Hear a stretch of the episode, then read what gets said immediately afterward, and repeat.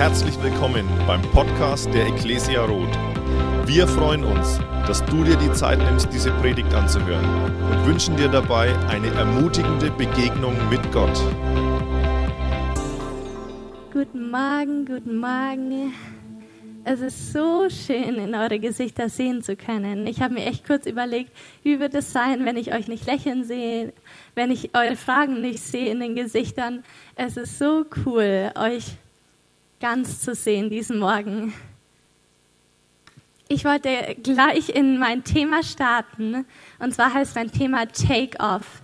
Ich bin Flugbegleiterin bei Lufthansa und deshalb habe ich mir gedacht, rede ich heute übers Fliegen, aber mit geistlichem Hintergrund. Wer von euch war in den letzten drei Monaten öfter spazieren als in seinem gesamten restlichen Leben? Ja? Ich glaube, es melden sich die, die Kurzarbeit hatten. Also ich auch. Ähm, und ich war wirklich ganz oft spazieren und immer und immer wieder habe ich gemerkt, wie mein Blick echt die Vögel verfolgt hat, wie ich spazieren war und mein Blick sich gehoben hat und ich den Vögeln zugeschaut habe. Und ein Satz ist mir da immer wieder durch die Gedanken gekommen. Und zwar, dass Gott uns höher ruft. Was genau das bedeutet, da will ich heute mit euch drüber reden. Und da schauen wir uns gleich den Bibeltext für heute an. Der steht in Kolosser 3, 1 bis 3. Da ihr nun also mit, also mit Christus auferweckt worden seid, sollt ihr euch ganz auf die himmlische Welt ausrichten, in der Christus auf den Ehrenplatz an Gottes rechter Seite sitzt. Richtet eure Gedanken auf das, was im Himmel ist, nicht auf das, was zur irdischen Welt gehört denn ihr seid dieser Welt gegenüber gestorben und euer neues Leben ist ein Leben mit Christus in Gottes Gegenwart. Krasser Text, oder?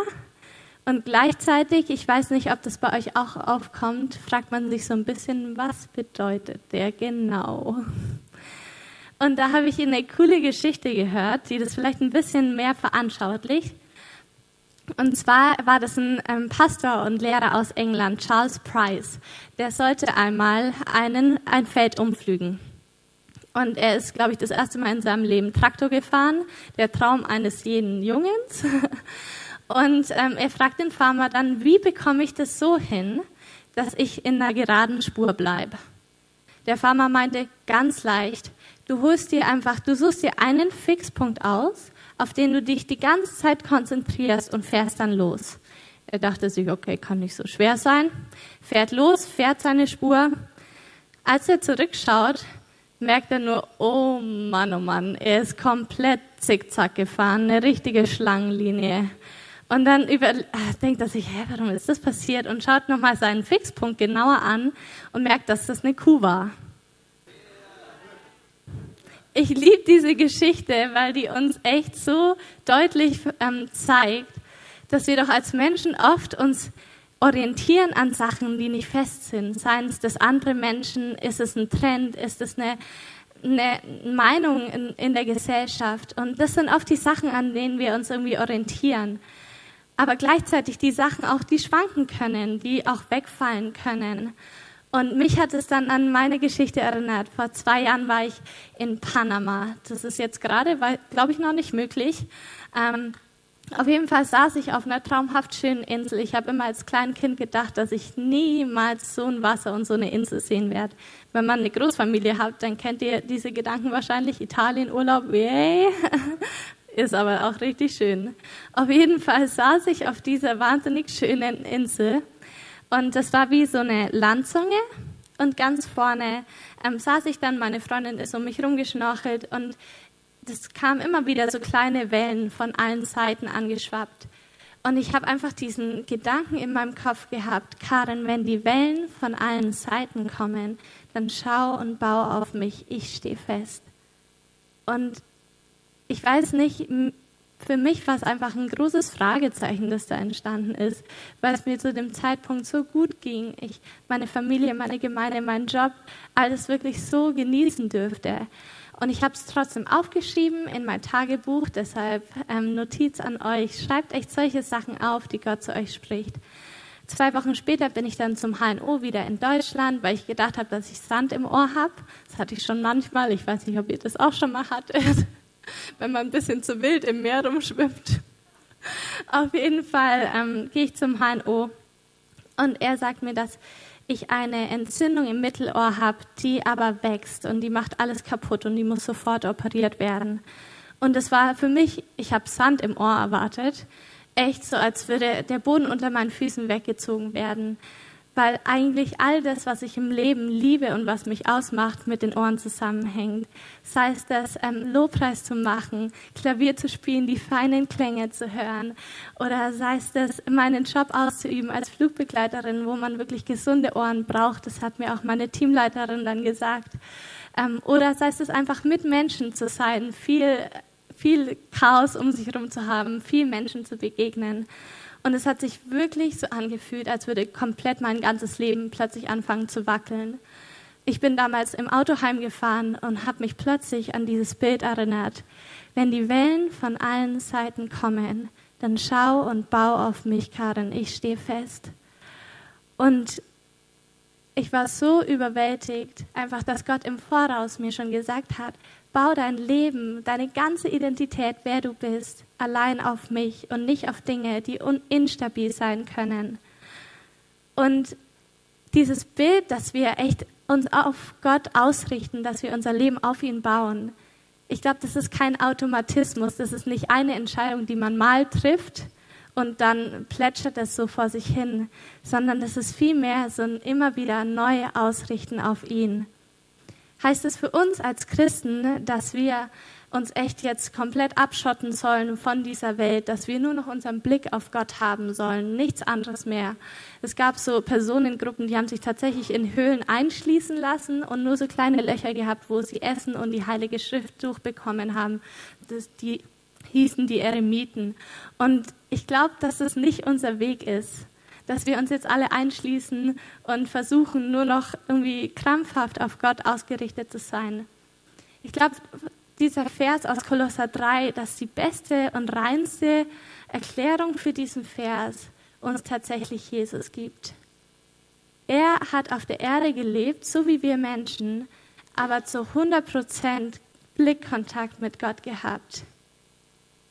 Wenn wir so die Geschichten lesen, ich finde es so cool, er war mit Menschen und trotzdem war er in einer ständigen Kommunikation mit Gott. Und trotzdem war er wie kein anderer Mensch je auf dieser Erde mit Menschen, hat Menschen so geliebt, hat Menschen so gesehen. Und das ist auch das Ziel unserer Kirche, dass wir mehr Menschen werden, mehr wie Jesus, dass er echt unser Maßstab, unser Vorbild ist in dem, wie er Gott mit Gott gelebt hat und wie er mit Menschen gelebt hat. Und genau deshalb will ich jetzt in meine zwei knackigen Punkte gehen, ähm, die uns helfen sollen, dass wir unsere Gedanken immer wieder auf Gott ausrichten. Und der erste Punkt, die Predigt heißt ja Take-Off. Der erste Punkt heißt, der Motor, nee, der Treibstoff, also das, was wir in uns brauchen zum Abheben, ist unsere geistige Sättigung, ist unsere innerliche Sättigung. Ich glaube, ihr versteht später vielleicht gleich mehr, was ich damit meine. Kolosser 3, 2 bis 4 sagt, denn ihr seid dieser Welt gegenüber gestorben und euer neues Leben ist ein Leben mit Christus in der Gegenwart Gottes. Jetzt ist dieses Leben den Blicken der Menschen verborgen, doch wenn Christus, euer Leben, in seiner Herrlichkeit erscheint, wird sichtbar werden, dass ihr an seiner Herrlichkeit teilhabt. Richtig stark. Da steht, wenn Christus, euer Leben, wir, wir gehen als Menschen auf dieser Erde nicht mit dieser Eigenschaft, dass wir vielleicht noch Christen sind, sondern Jesus soll wirklich unser Leben sein. Das soll nicht ein Zusatz sein, sondern das soll uns wirklich definieren. Und ich immer wieder, wenn ich drüber nachdenke, dann merke ich, wie in Gottes Königreich unser Herzen viel höheren Stellenwert hat als die, auf dieser Erde. Benny hat da letzte Woche richtig stark drüber gepredigt, auch über Sprüche 4, 23. Mehr als alles andere, bewahre dein Innerstes, bewahre dein Herz. Denn dein ganzes Leben geht, fließt daraus, denn dein ganzes Leben geht daraus ich sehe so oft und merke das auch immer wieder, wie äußere Umstände mein Leben eigentlich definieren wollen, wie Geld, wie Ansehen, das mich definieren will. Aber wie Gott uns immer wieder als Christen zusprechen will, dass äußere Umstände sind nicht unwichtig, die sind auch richtig wichtig. Aber das, sein Königreich geht wirklich von innen nach außen. Das, was hier drinnen ist, soll uns tausendmal mehr definieren, weil das ist auch was, was ewig bleiben wird. Und es gibt ein richtig starkes Kapitel, ich weiß nicht, ob ihr es auch so liebt, aus Jesaja 55.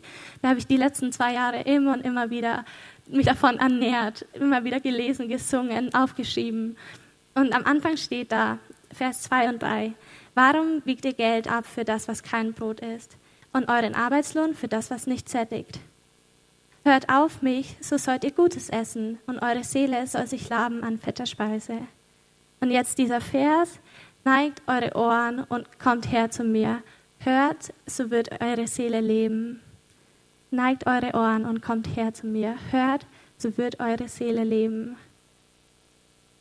Gottes Wort lesen, Gottes Wort kennen, Gottes Wort studieren, wirklich zu personifizieren, das für ein persönlich zu nehmen, das bedeutet Leben für unser Herz.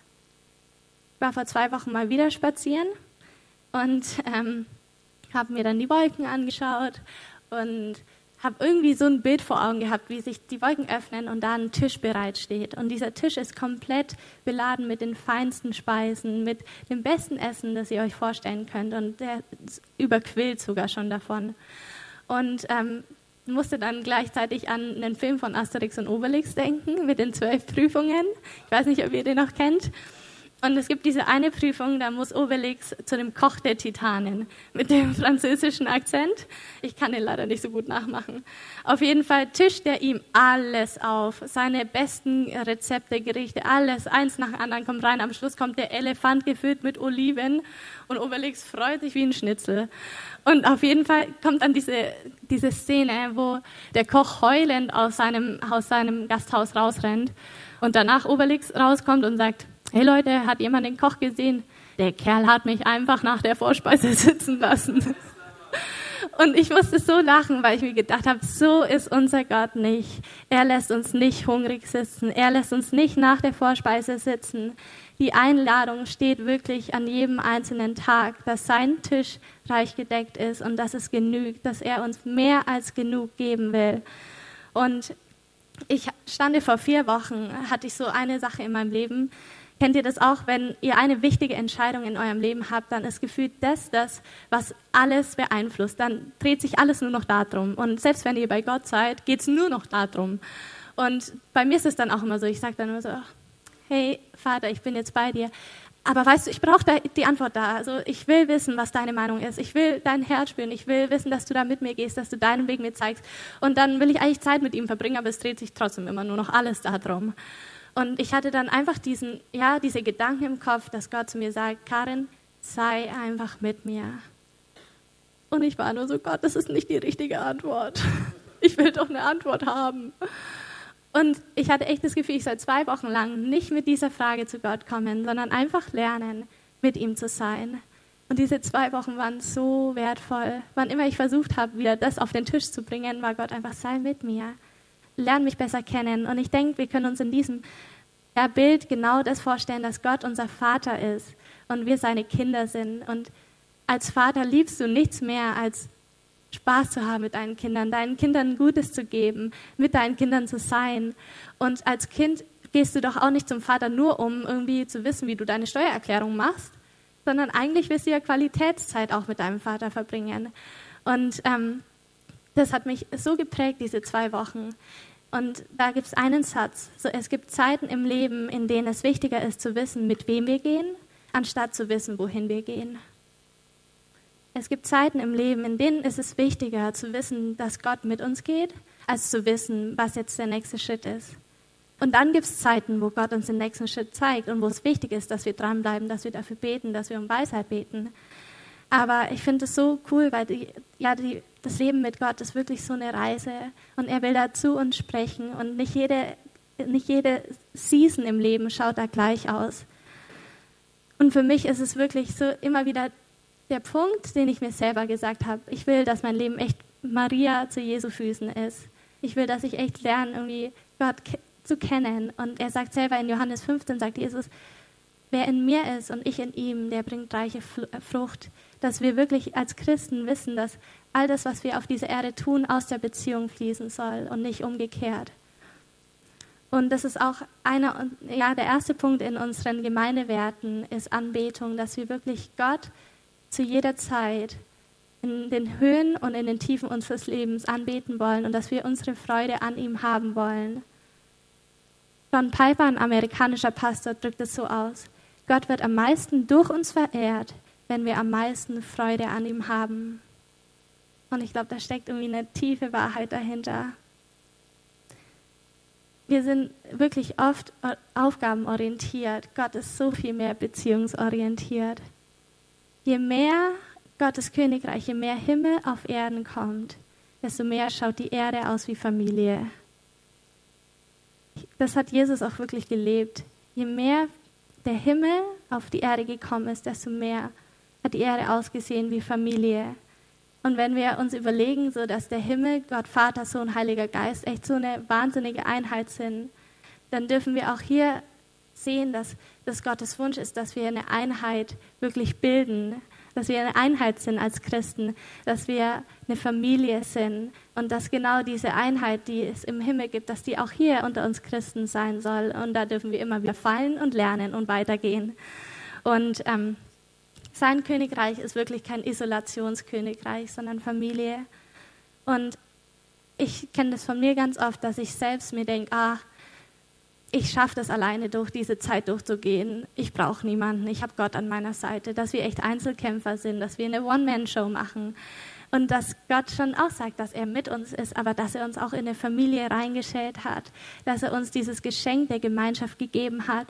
Und wie cool ist es zusammen, echt zu beten, zusammen Lobpreis zu machen, zusammen zu glauben, in Hauskreisen, in Freundschaften, in Mentorenschaften, in einfach zusammen als Familie zu sein, dann auch gleichzeitig zu wissen, man darf Siege zusammen feiern. Wenn du alleine versuchst, wirklich Durchbrüche zu bekommen, dann wirst du auch alleine deine Siege feiern. Wie sehr ist Gottes Herz, wie sehr schlägt es wirklich für Familie und für Einheit. Und einen letzten Gedanken jetzt zu, ähm, wie wir unser Herz sättigen, wie wir echt so einfach lernen, immer mehr an Gottes Tisch zu kommen ähm, will ich euch die Frage stellen, welche Stimme ist die lauteste in eurem Kopf? Welche Stimme definiert euer Herz wirklich? Da gibt es ähm, im Neuen Testament die Stelle, wo Jesus getauft wird. Und ähm, Gott spricht dann über ihn, du bist mein geliebter Sohn, an dem ich wohlgefallen habe. Er wird danach 40 Tage in die Wüste geführt vom Heiligen Geist und vom Teufel auch versucht.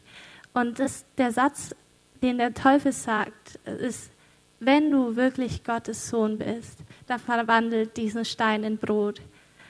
Und ich, ich denke mir nur, Gott hat ihm vorher zugesagt, du bist mein geliebter Sohn, an dem ich wohlgefallen habe. Das eine, das der Teufel angreifen will, wo er Jesus aus der Bahn werfen will, ist, indem er das anzweifelt und sagt, wenn du wirklich Gottes Sohn bist, und ich finde es so stark, weil wir da sehen, dass Jesus so verankert war in Gottes Wort, in seine Stimme kennen. Er antwortet ihnen dann in Matthäus 4, Vers 4, der Mensch lebt nicht vom Brot allein, sondern von jedem Wort, das aus Gottes Mund kommt. Ich wünsche uns so sehr, dass wir Gottes Wort kennen, dass wir es auf unser Leben anwenden, dass wir Bibelverse wirklich für unser Leben nehmen, für das Leben von unseren Mamas, Mama, von unserer Mama, wir haben nur eine, ähm, von Freunden, von Leuten, die krank sind, dass wir wirklich anfangen, Gottes Wort tiefer kennenzulernen, verwurzelt zu sein, so wie Jesus das war, dass wir uns da wirklich sättigen darin, in der Nacht vor meiner ersten OP konnte ich nicht schlafen, habe die Sterne beobachtet und immer und immer wieder Psalmen gebetet, die mir so viel bedeutet haben. Und es ist so stark jetzt im Nachhinein und es lief echt alles relativ gut, die zwei OPs, im Nachhinein die Psalme zu lesen und zu merken, ich habe eine tiefe Verbundenheit, die haben so in mein Leben reingesprochen. Der zweite Punkt, der Motor, den wir brauchen zum Abheben, dass wir Gottes Gedanken bekommen, ist Erneuerung und Veränderung unseres Herzens. In Kolosser 3, 9 bis 10 steht, ihr habt doch das alte Gewand ausgezogen, den alten Menschen mit seinen Verhaltensweisen, und habt das neue Gewand angezogen, den neuen von Gott erschaffenen Menschen, der fortwährend erneuert wird, damit ihr Gott immer besser kennenlernt und seinem Bild ähnlich werdet. Kennt ihr Leute oder seid ihr selber, die, die sich ein neues Handy kaufen oder ein neues Küchengerät und trotzdem das Alte einfach weiter benutzt, fröhlich weiter benutzt, obwohl es richtig schlecht ist, richtig langsam ist, immer wieder Fehler hat, immer wieder irgendwie kaputt geht. Aber ähm, es geht ja noch halb so ungefähr. Und das Neue liegt schön in der Ecke, da schaut es auch gut aus, da wird es verstaubt und da verliert es an Wert. Aber Hauptsache, man kann das Alte behalten. Das macht eigentlich keinen Sinn, oder? Und genau das sagt dieser Text hier. Unser altes Leben, das ist vergangen. Jesus, als er in unser Leben gekommen ist, sind wir ein neuer Mensch geworden. Und deshalb lass uns nicht den alten Menschen immer wieder anziehen, sondern wirklich in der neuen Identität leben, die er uns geschenkt hat. Und Römer 12, 2 spricht genau davon. Richtet euch nicht länger nach den Maßstäben dieser Welt, sondern lernt in einer neuen Weise zu denken, damit ihr verändert werdet und beurteilen könnt, ob etwas Gottes Wille ist, ob es gut ist, ob Gott Freude daran hat und ob es vollkommen ist. Ich liebe diese Bibelstelle, weil sie mich so oft ermutigt hat, nicht so zu bleiben, wie ich bin, nicht dieses Bascho-Leben zu leben, sondern wirklich zu wissen, das Geschenk des Heiligen Geistes, der in uns lebt, ist, dass er uns immer mehr verwandelt in die Person, die wir sein sollen, dass er uns immer mehr ähnlich macht, Jesus, dass er innerlich uns wirklich transformieren kann. Und wie wichtig ist es in einer Zeit wie in dieser Zeit, echt erneuert zu leben, zu wissen, was Gottes Gedanken sind in dieser Zeit, zu wissen, dass wir eine ewige Hoffnung haben. Und ähm, wirklich durch das Wort Gottes und durch Anbetung und Lobpreis erleben wir wie bei diesem Take-off von dem Flugzeug, dass unsere Perspektive sich verändert, dass Dinge, die vorher so groß waren, plötzlich kleiner werden und dass wir plötzlich andere Perspektiven bekommen, einen anderen Horizont bekommen. Und ähm, ja, wie gesagt, das dürfte ich auch schon so sehr in meinem Leben erleben. Ich war so in der Teenie-Zeit, war ich richtig so ich muss im Mittelpunkt stehen und ich habe niemandem was gegönnt und vor allem bei Frauen immer so, wenn die richtig cool Lobpreis geleitet haben oder irgendwie ein prophetisches Wort bekommen haben oder richtig einfach Leute sie ja voll bewundert haben, war ich immer nur so, ja, naja, so gut ist sie ja nicht und, oh, und naja, und ich könnte das doch und ah. Und ich habe echt gemerkt, so, dass mein Herz war einfach, dass ich toll bin, dass ich bewundert werde und alle anderen nicht so toll sind. Und das war so richtig eine Eigenschaft, wo ich auch wusste, die ist nicht Gottes Herz und wo ich auch wusste, ich brauche da Veränderung, vor allem von meinen Gedanken, weil da fängt das Ganze an. Und ich habe immer wieder gemerkt, dass es einfach was Ekliges ist in mir. Das ist der alte Mensch. Und dass ich eine neue Denkweise da brauche. Und habe immer wieder auf Römer 12 zurückgegriffen und gesagt, so Heiliger Geist, wenn du mich wirklich verändern kannst, dann will ich dir den Schlüssel zu meinem Herzen geben, dann will ich dir Raum geben dafür und dann will ich echt mein Leben aufmachen für dich. Und ähm, ich bin so dankbar, weil ich, ich habe manchmal immer noch mit Gedanken zu kämpfen und das kennen wir alle, dass wir Gedanken denken, die nicht gut sind, dass wir Sachen sagen, die nicht gut sind.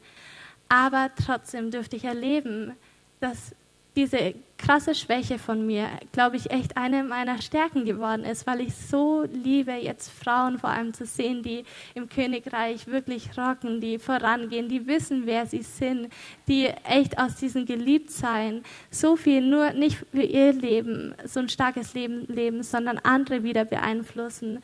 Und da bin ich so dankbar, dass Gott echt mich transformiert hat, dass der Heilige Geist meine Gedanken verändert hat und seinen Blick immer wieder auf ihn ausgerichtet hat.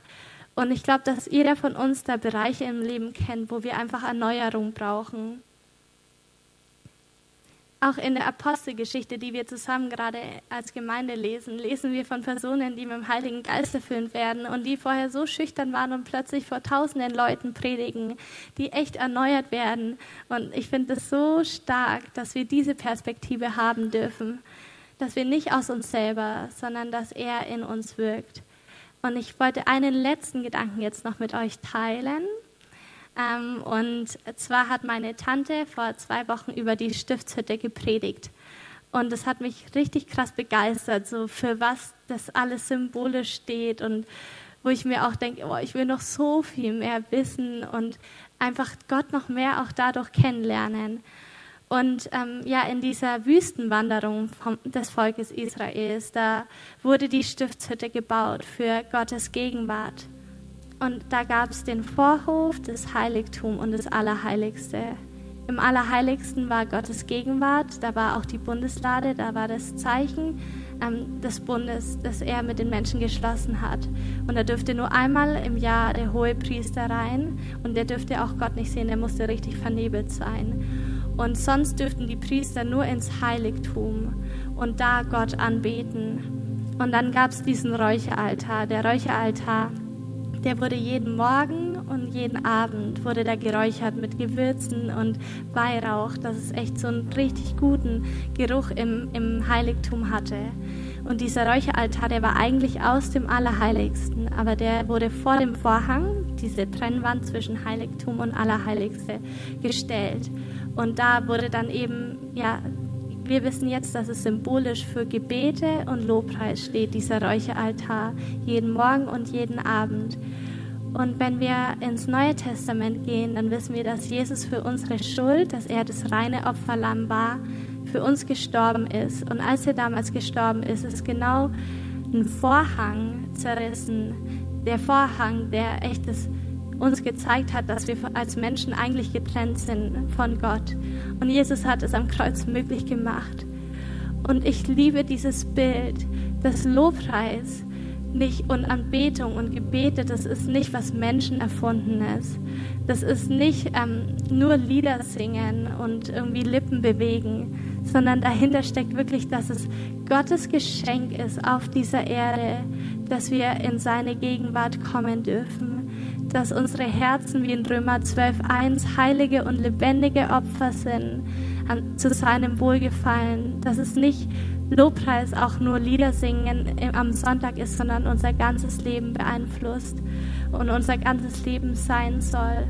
Und ich bin so dankbar für all die Erlebnisse in Gottes Gegenwart. Ich habe vorhin schon erzählt, dass wir letzte Woche eine Neon-Kleingruppe ähm, hatten mit ein paar Mädels und wir kamen alle ziemlich beladen rein, waren ziemlich erschöpft und haben uns einfach ausgerichtet auf Gott, haben ihm einfach gesagt, wer für uns ist, wie sehr wir ihn lieben.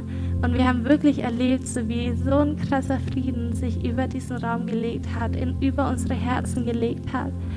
Und auch damals, als ich die Diagnose dann bekommen habe und heulend nach Hause gefahren bin und echt so panische Angst hatte wie nie zuvor, bin ich ans Klavier, das ist so mein, mein Spot mit Gott und ähm, habe angefangen Lieder zu singen, die ich schon Jahre einfach singe und merke wirklich, wie aus dieser panischen Angst so ein göttlicher Friede über mich kommt und mich komplett erfüllt und diese Angst wirklich vertreibt. Und wenn ihr wollt, könnt ihr jetzt mit aufstehen. Ich will für unsere Herzen beten.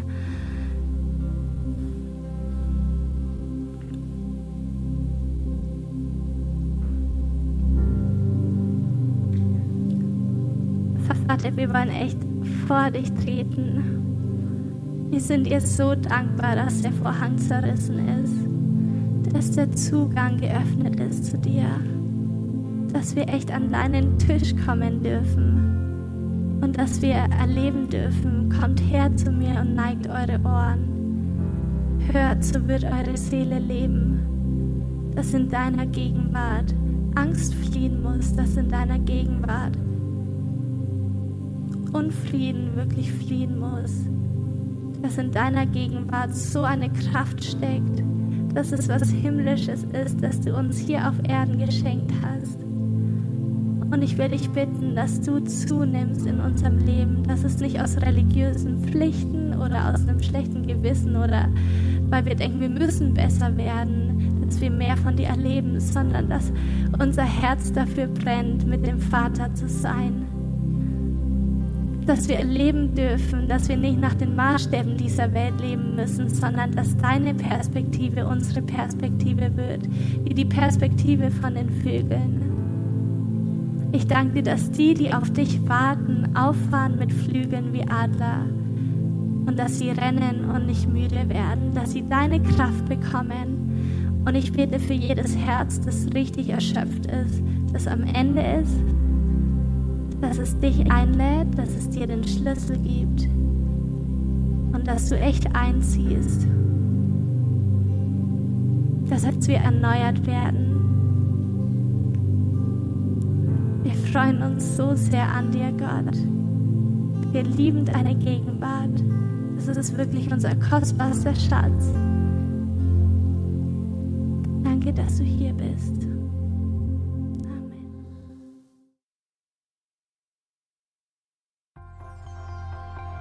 Wir hoffen, dass dir diese Predigt gefallen hat und dich in deinem Leben mit Gott stärkt.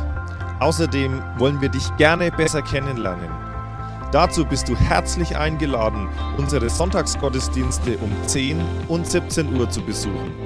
Schau doch mal auf www.ecclesia-rot.de vorbei oder auf den sozialen Medien unter Ecclesia Rot. Wir freuen uns auf dich.